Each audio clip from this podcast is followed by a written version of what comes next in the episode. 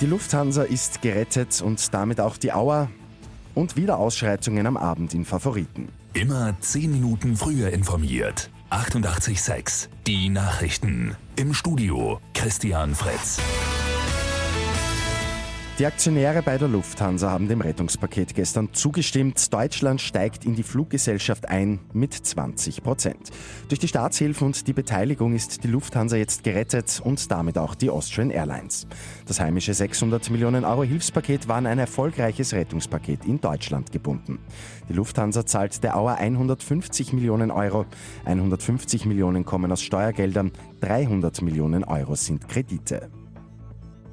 Einen Tag nach den Tumulten bei einer Kurdendemonstration in Wien Favoriten ist es am Abend erneut zu Ausschreitungen gekommen.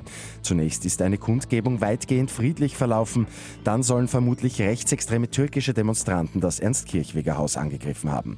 Ein Polizist ist durch einen Steinwurf verletzt worden. Zehn Jahre Gefängnis setzt es am Abend für einen 20-Jährigen in Salzburg. Der Mann soll im letzten September in Zell am See seinen Freund erwürgt haben. Der Angeklagte hat den Prozess über seine Unschuld beteuert. Mit 6 zu 2 Stimmen haben die Geschworenen den 20-Jährigen aber schuldig gesprochen.